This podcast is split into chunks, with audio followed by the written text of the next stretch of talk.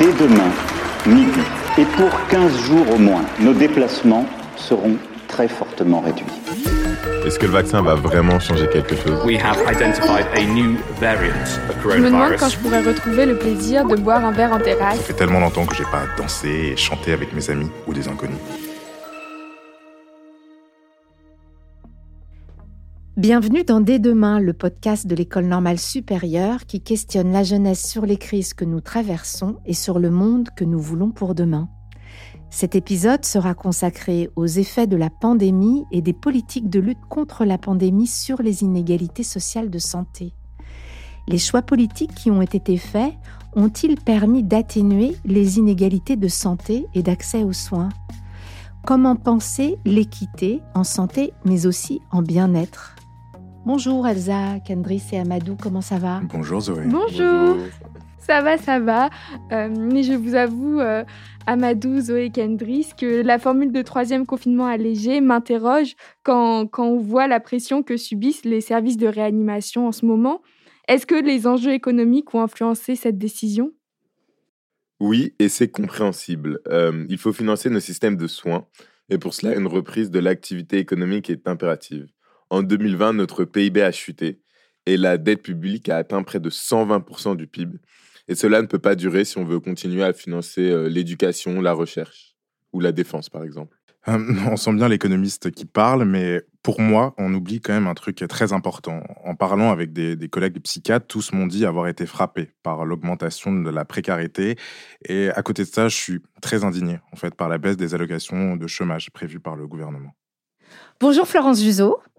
Bonjour. Merci d'avoir accepté notre invitation dans le podcast de l'ENS. Florence Juzo, vous êtes professeure à l'Université Paris-Dauphine et économiste de la santé.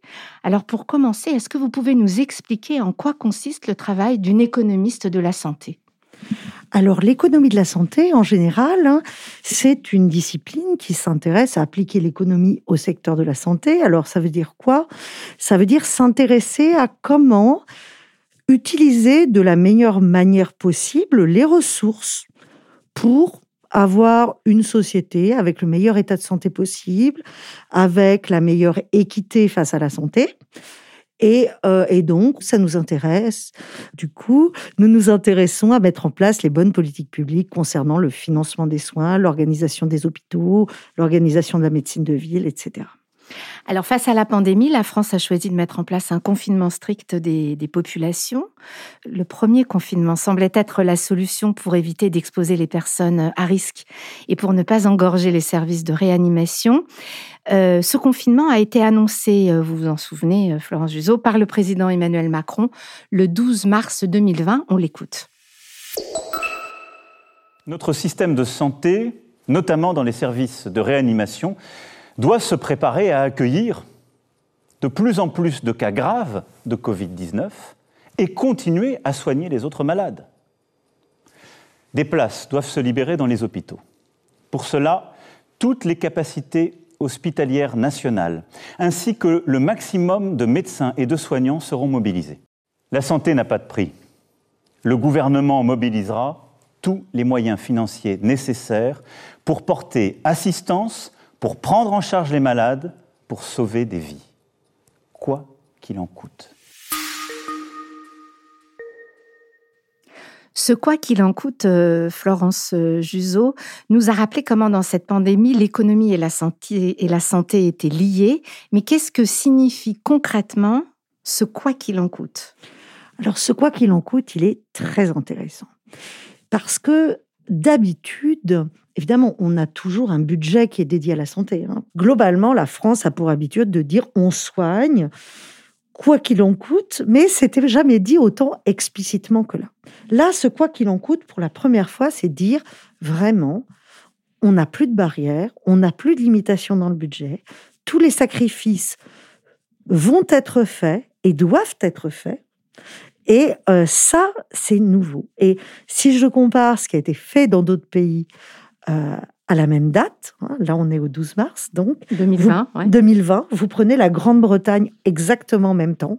Ben, la Grande-Bretagne à ce moment-là, n'a pas confiné et n'a pas dit quoi qu'il en coûte. La Suède, à ce moment-là, n'a pas dit quoi qu'il en coûte et n'a pas confiné, l'Allemagne non plus. Donc on voit bien que c'est une posture aussi euh, très particulière, très courageuse aussi euh, d'Emmanuel Macron de faire ce choix de dire j'arrête tout pour essayer de stopper une pandémie.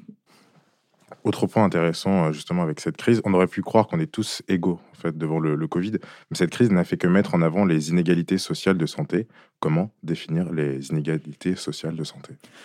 Alors, quand on parle d'inégalités sociales de santé, c'est des différences d'état de santé qui peuvent exister entre groupes sociaux. Ça peut également être entre régions, entre départements, en groupe, entre groupes de population.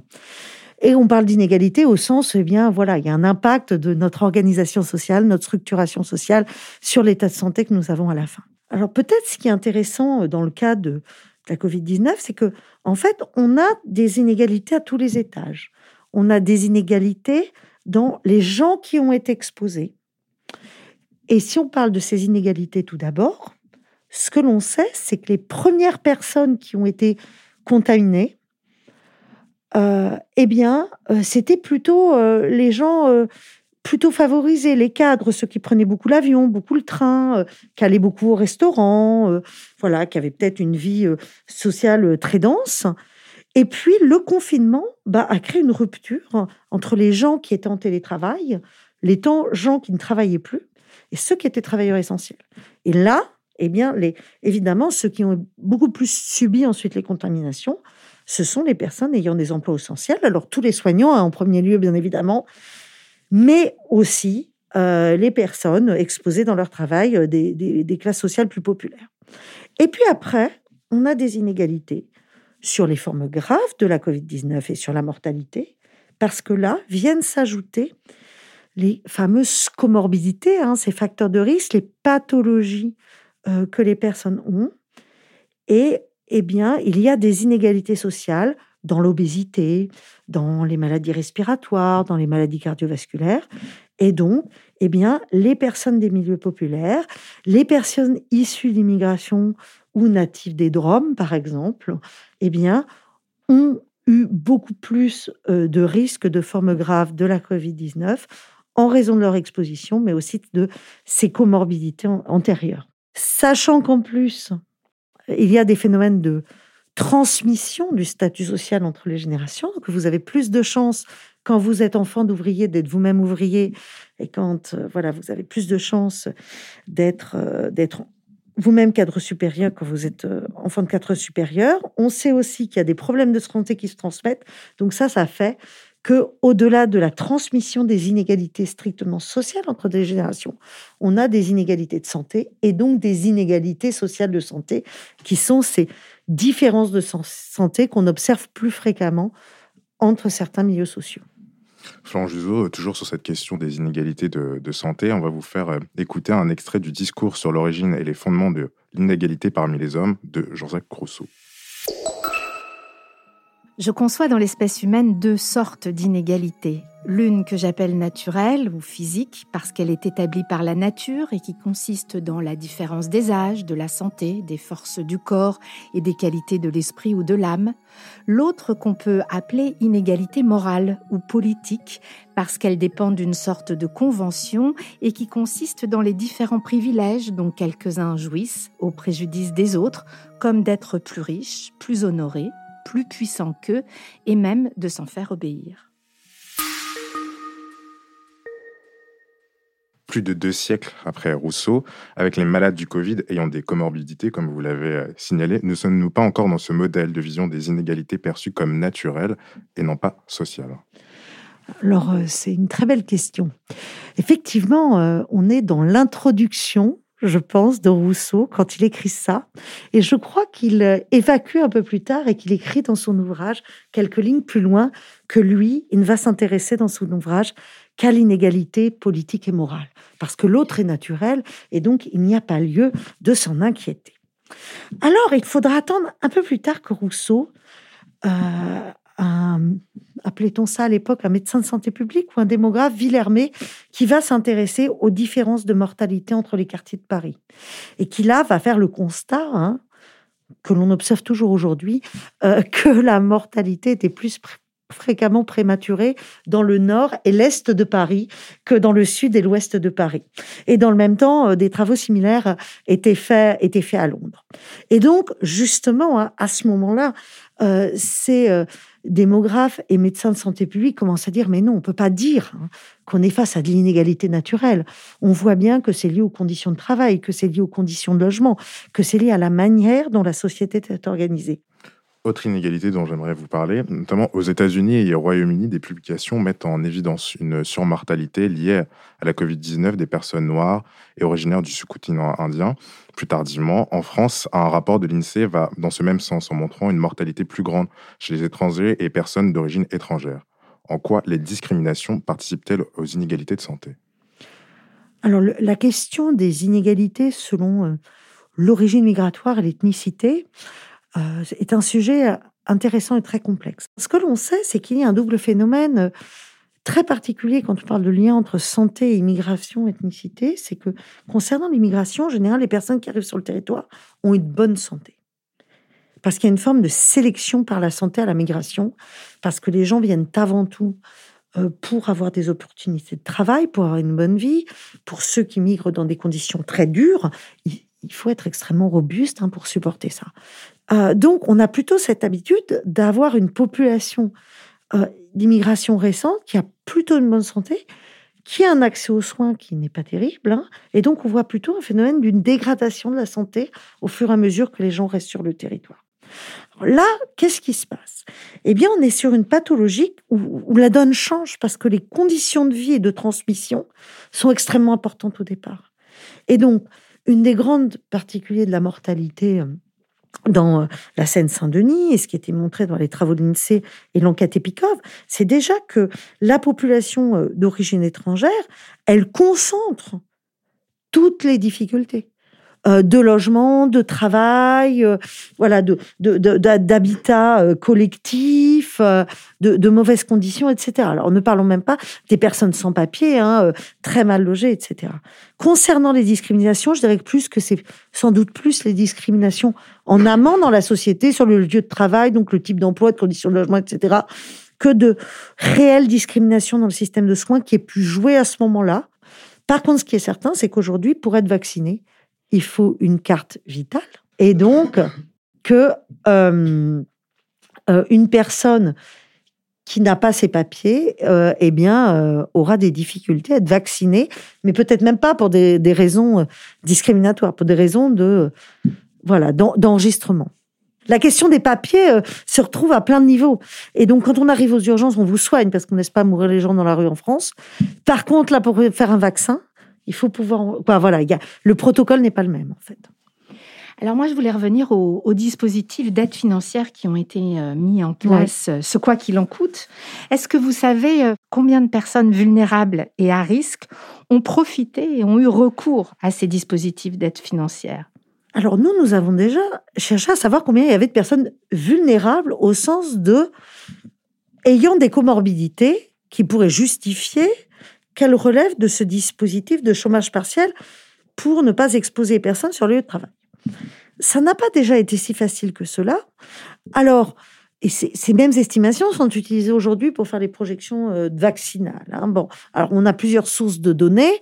Enfin, chez les salariés, on était arrivé euh, à à euh, deux salariés du secteur privé, on est arrivé à 2,8 millions, je crois, selon nos estimations avec l'OFCE. Et si on prenait dans, chez les personnes de, de, euh, de moins de 65 ans, de mémoire, hein, on était, euh, si on ne prenait pas que les salariés, mais plutôt à 4 ou 5 millions. Hein. donc un nombre très important de personnes. Selon les travaux qu'on a fait au mois de juin, il y avait un taux de non-recours extrêmement fort, un, taux de recours au dispositif qui aurait été inférieur à 20%. Et vous avez une idée de, vous en savez les raisons? Vous avez travaillé sur les raisons? Nous, il nous semble que les principales raisons sont la méconnaissance du dispositif, le non-recours au droit, quel que soit le sujet, et avant tout une question de, de, de manque de publicité, de manque de transmission de l'information euh, sur ces dispositifs aux personnes qui, euh, euh, qui en ont besoin. Et depuis la vaccination, c'est pire encore, puisqu'on a plusieurs listes concomitantes de, de, niveau de vulnérabilité, donc qui rendent euh, la situation très peu claire. Enfin, on peut imaginer que certains ont voulu cacher leur état de santé à leur employeur et à leurs collègues. Et donc, demander le chômage partiel pour raison de santé, c'est révéler qu'on a une maladie chronique suffisamment grave pour que euh, l'État souhaite vous protéger.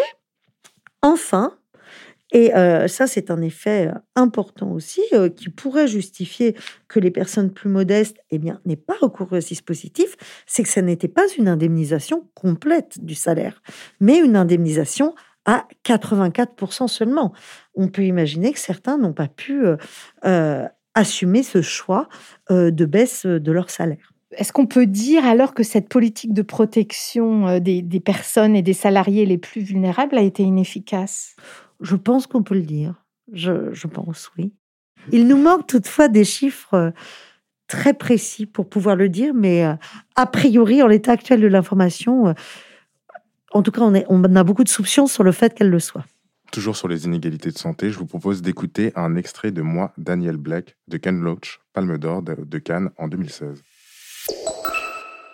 Bonjour, monsieur Blake. Je vais vous poser quelques questions pour établir si vous pouvez prétendre à une pension d'invalidité. Pouvez-vous marcher plus de 50 mètres? Oui. Pouvez-vous lever chacun de vos deux bras comme pour mettre quelque chose dans votre poche? Oui. Je peux vous poser une question Vous êtes médecin? J'ai simplement fait une sérieuse attaque. D'après ce que m'a dit mon médecin, je suis pas censé travailler pour le moment. Vous devez continuer à chercher du travail. Si vous y renoncez, durant quatre semaines, vos versements seront gelés. Il y a forcément une erreur. Si on vous a estimé apte au travail, alors votre seule option, c'est demandeur d'emploi. Bien, je veux faire appel. Vous devez postuler en ligne, monsieur. J'étais charpentier. J'ai jamais touché un ordinateur de ma vie. Il faut glisser la souris jusqu'en bas de l'écran et cliquer. Non. Pas comme ça? Non, pas comme ça. Je me vois tourner en rond sans avancer. Je vous demande de vous en aller, ça suffit. ma situation et vous vous en foutez. Il me reste pas un rond dans mon porte-monnaie. C'est vous qui faites une scène, d'accord? Non, Dieu, Dieu. Florence Juzo, euh, cet extrait de, de, ce film nous a donné envie de vous poser cette question. qui a payé le plus lourd tribut euh, dans cette pandémie, malgré les décisions euh, sanitaires et les dispositifs d'aide? Qui?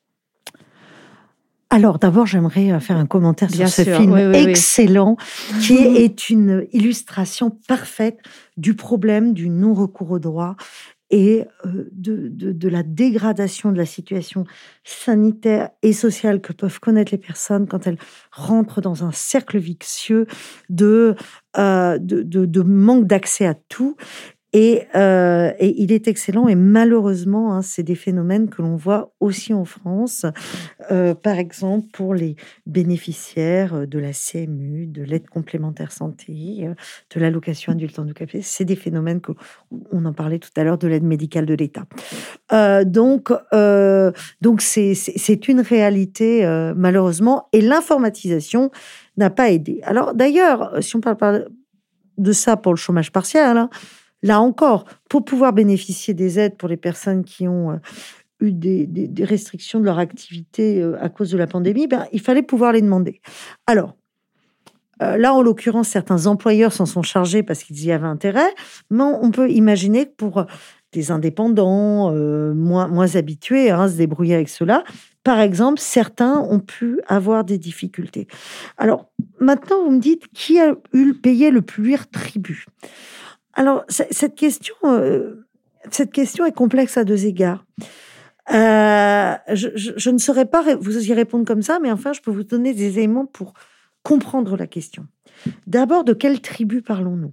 Hmm? Est-ce qu'on parle d'un tribu en termes de mortalité?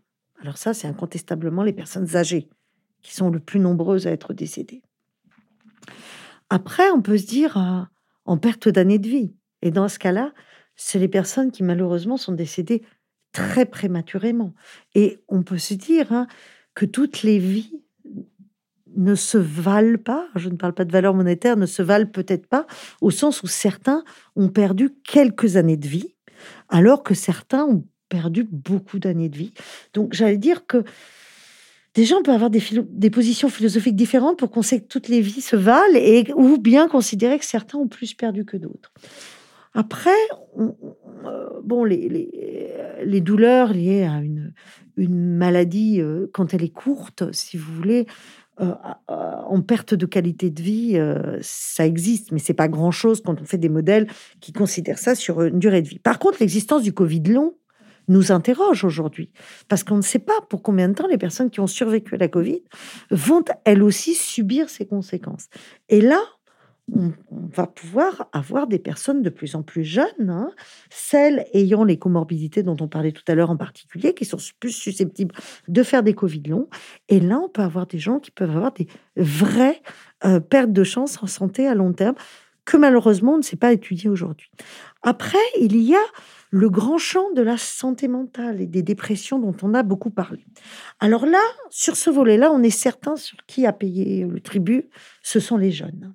Et puis, alors si maintenant on s'intéresse aux conséquences économiques, là, on voit que ce sont ceux qui étaient déjà en difficulté avant qui se sont retrouvés avec les plus grandes difficultés financières et qui vont avoir les plus grandes difficultés à rebondir.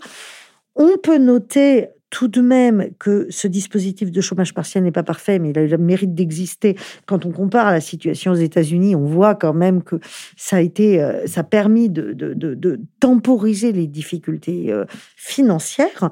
Pour autant, euh, les prévisions actuelles sur les phénomènes, les les difficultés économiques à long terme ne sont pas bonnes. Hein. On sait qu'on a déjà eu une, baisse du PIB de 10%. Euh, on voit bien de toute façon que le type d'emploi euh, qu'occupaient les jeunes a été plus. Voilà. Alors, euh, on parle beaucoup des étudiants, tous les petits jobs étudiants qui sont parfois un peu au black, dans les bars, etc. Effectivement, ils n'ont pas été indemnisés, hein, tous ces emplois-là. Euh, donc, euh, ça n'est que les salariés euh, qui étaient permanents en CDI ou en contrat long qui ont pu être indemnisés. Justement, Madame Jugeau, sur cette question de l'emploi. en fournissant des aides aux, travailleurs déjà insérés sur le marché du travail, n'a-t-on pas favorisé, n'a-t-on pas favorisé pardon, les gens qui avaient déjà un, emploi? Par exemple, en termes d'indemnité, en termes de, construction sociale aussi ah, Bien sûr, ça, c'est oui, oui, mais comme d'habitude. Euh, ça, j'allais dire, les indemnités, euh, les indemnités euh, et la protection des gens, des gens en situation conduit toujours à renforcer les inégalités. Ce que, ce que vous dites est très pertinent, c'est-à-dire que ceux qui avaient la chance d'être en emploi au moment du confinement, du second, ont pu percevoir les indemnités. Ceux qui n'avaient jamais travaillé ou qui étaient en recherche d'emploi, alors se sont retrouvés en grande difficulté. Alors, euh, je pense que certaines indemnités chômage euh, ont peut-être été prolongées en temps. Je veux dire, les gens se sont peut-être pas retrouvés en rupture de droit dans les délais habituels. Néanmoins, euh, là, on, on, va notamment pouvoir poindre le problème de l'insertion sur le marché du travail pour les jeunes, par exemple, qui n'avaient pas d'emploi, où on sait qu'il y a déjà un taux de chômage très élevé. Et on, le voit là, pour, les étudiants, par exemple, que les difficultés pour, prendre, pour avoir un premier emploi sont plus élevées que d'habitude. Et ces difficultés peuvent perdurer dans le temps. Et il, en sera de même pour les personnes des secteurs euh, les plus sinistrés. Peut-on aujourd'hui euh, qualifier et quantifier euh, justement l'expansion de la pauvreté depuis le Covid? Alors, on attendra d'avoir euh, euh, les, les, distributions des revenus pour vraiment pouvoir calculer le nombre de pauvres définis comme les gens ayant moins que 50 ou 60% du revenu médian cette année. Mais euh, ce que l'on voit, c'est l'explosion des difficultés financières perçues, l'explosion des demandes d'aide alimentaire, l'explosion voilà, de recours à toutes les formes d'aide sociale. Et euh, ça, les, associations nous le font remonter. Euh, c'est euh, des, millions de personnes en plus. Hein. Mais le, chiffre exact, je ne pourrais pas vous le dire, mais c'est palpable du doigt que les difficultés s'annoncent. Là, on est dans un, dans un monde où les inégalités se voient moins parce qu'on a certaines possibilités de consommation qui n'existent pas, les gens ne se déplacent pas, etc. Mais on peut imaginer que quand ça va repartir, il va y avoir des, une augmentation des inégalités euh, de revenus liées aux opportunités d'emploi, opportunités de salaire, et que les gens vont également avoir de très fortes inégalités dans leur euh, consommation Et donc, dans leur bien-être y a la consommation. Donc, j'allais dire qu'au-delà des inégalités de revenus, moi, j'ai peur qu'il y ait une inégalité croissante dans la possibilité de consommation, dans la possibilité de, de faire des choses, de se déplacer, etc. Euh, Florence Juzo, nous en avons déjà parlé. Le président Emmanuel Macron déclarait dans une de ses allocutions que la santé n'a pas de prix et être prêt à sauver des vies quoi qu'il en coûte. Un an après, concrètement, qu'est-ce que cela nous a coûté? Alors, combien ça nous a coûté? Ça nous a déjà coûté 10 points de PIB. Euh, ça, c'est certain. Après, on a une dette hein, qui s'accumule. Les, les, dernières prévisions disent qu'elle s'accumule à court terme, mais qu'elle s'accumulerait jusqu'en 2030, 2040. Hein. Donc, la contribution de la Covid à la dette de l'État français, euh, voilà, c'est aussi une question. Euh, et puis, après, hein, pour bien vous répondre combien ça nous a coûté, mais il faudrait trouver une valeur aux pertes de vie et aux pertes de santé. Et ça, ça conduit à s'interroger sur la valeur de la vie.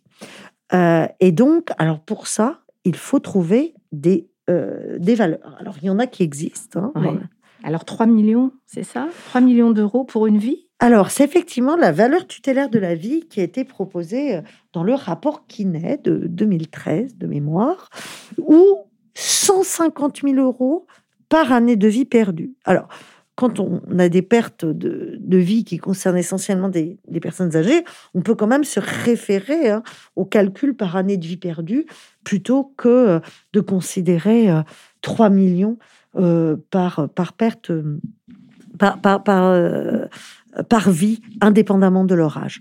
Alors ça, c'est un, premier calcul qui peut être fait. En tout cas, c'est la seule valeur qui existe en France, puisque nous n'avons pas de valeur seuil utilisable par ailleurs dans le système de santé pour euh, donner des limites hein, dans les traitements euh, que l'on trouverait acceptables. c'est une méthode de calcul. Une autre méthode de calcul euh, consiste à considérer l'ensemble de la valeur créée par une personne tout au long de sa vie.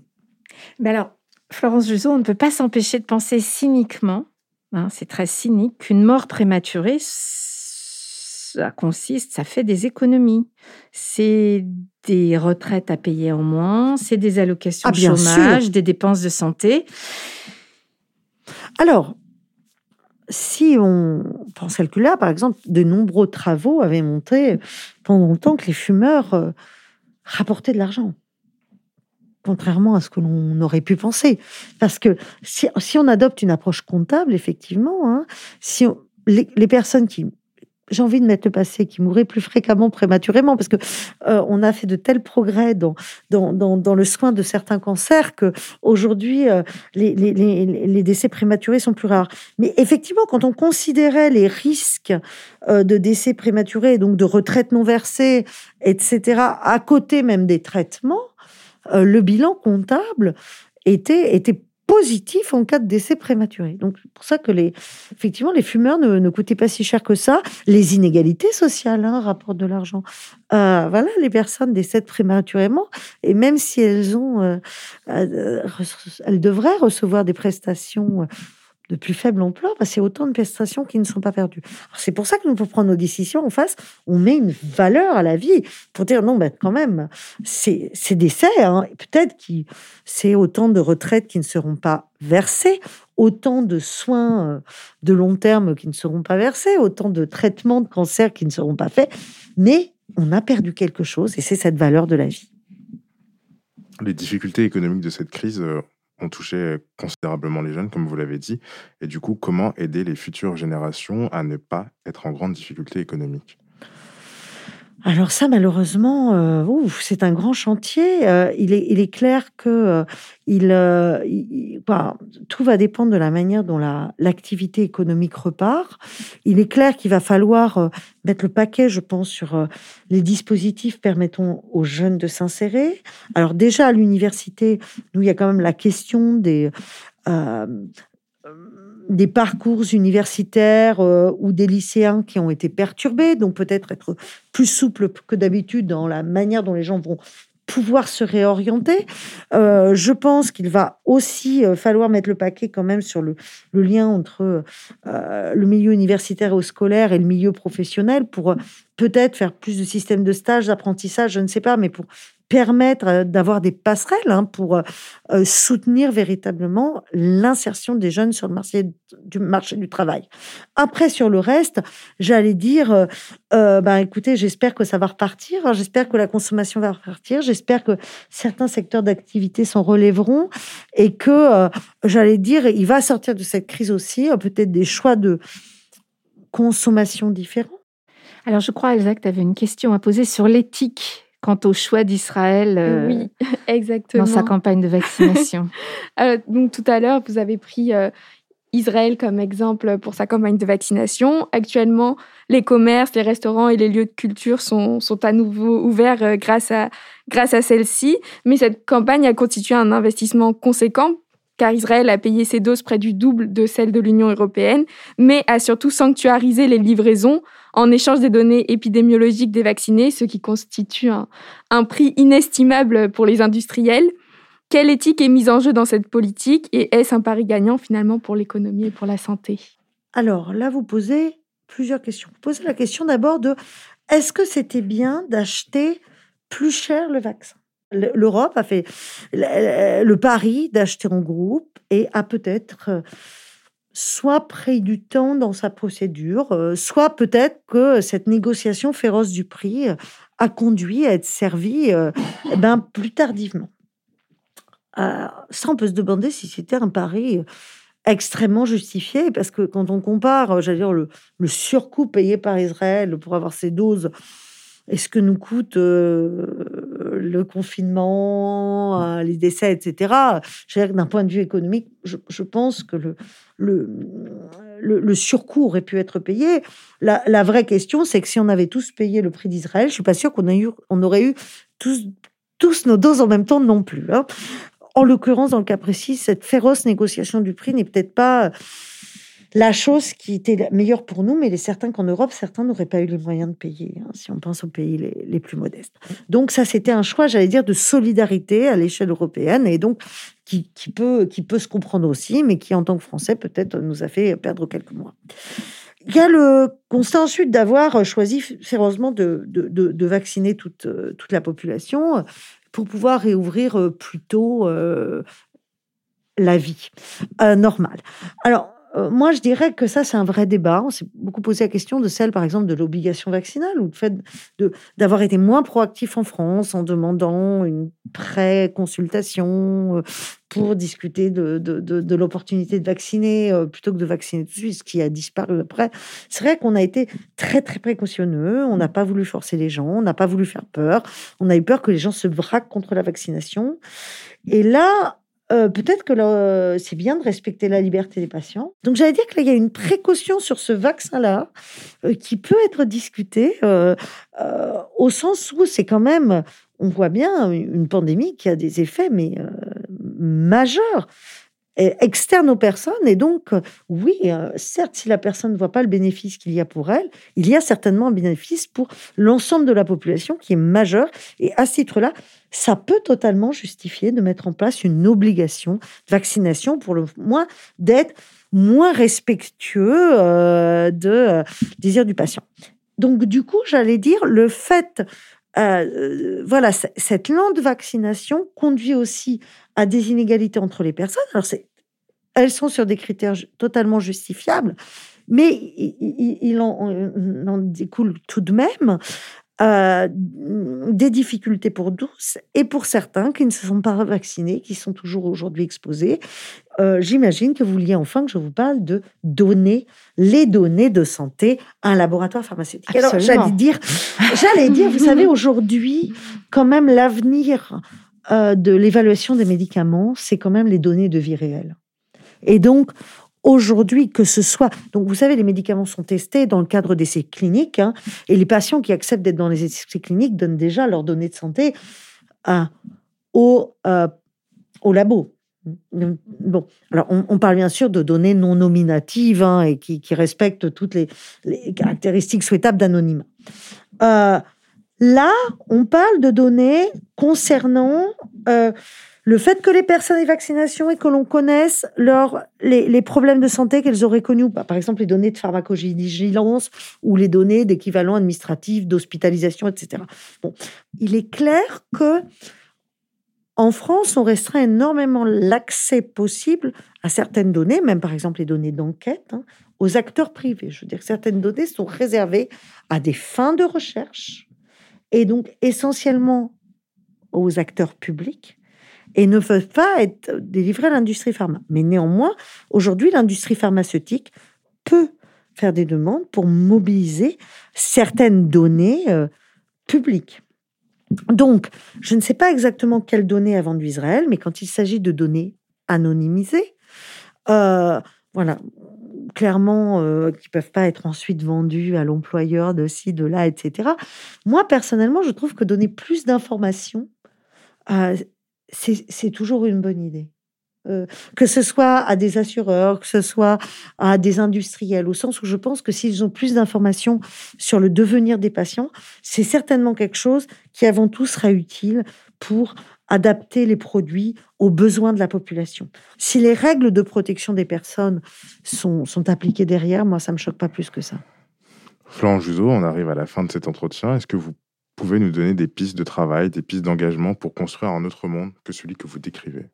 Je pense quand même que la grande leçon de cette crise, avant toute chose, c'est que la France ne savait pas très bien faire de la santé publique. Et euh, que la France savait très bien soigner des personnes euh, déjà malades, les prendre en charge, repousser les limites de l'espérance de vie, repousser les limites de l'espérance de vie en bonne santé, hein, en ayant une très bonne espérance de vie, mais surtout chez les plus âgés. Hein.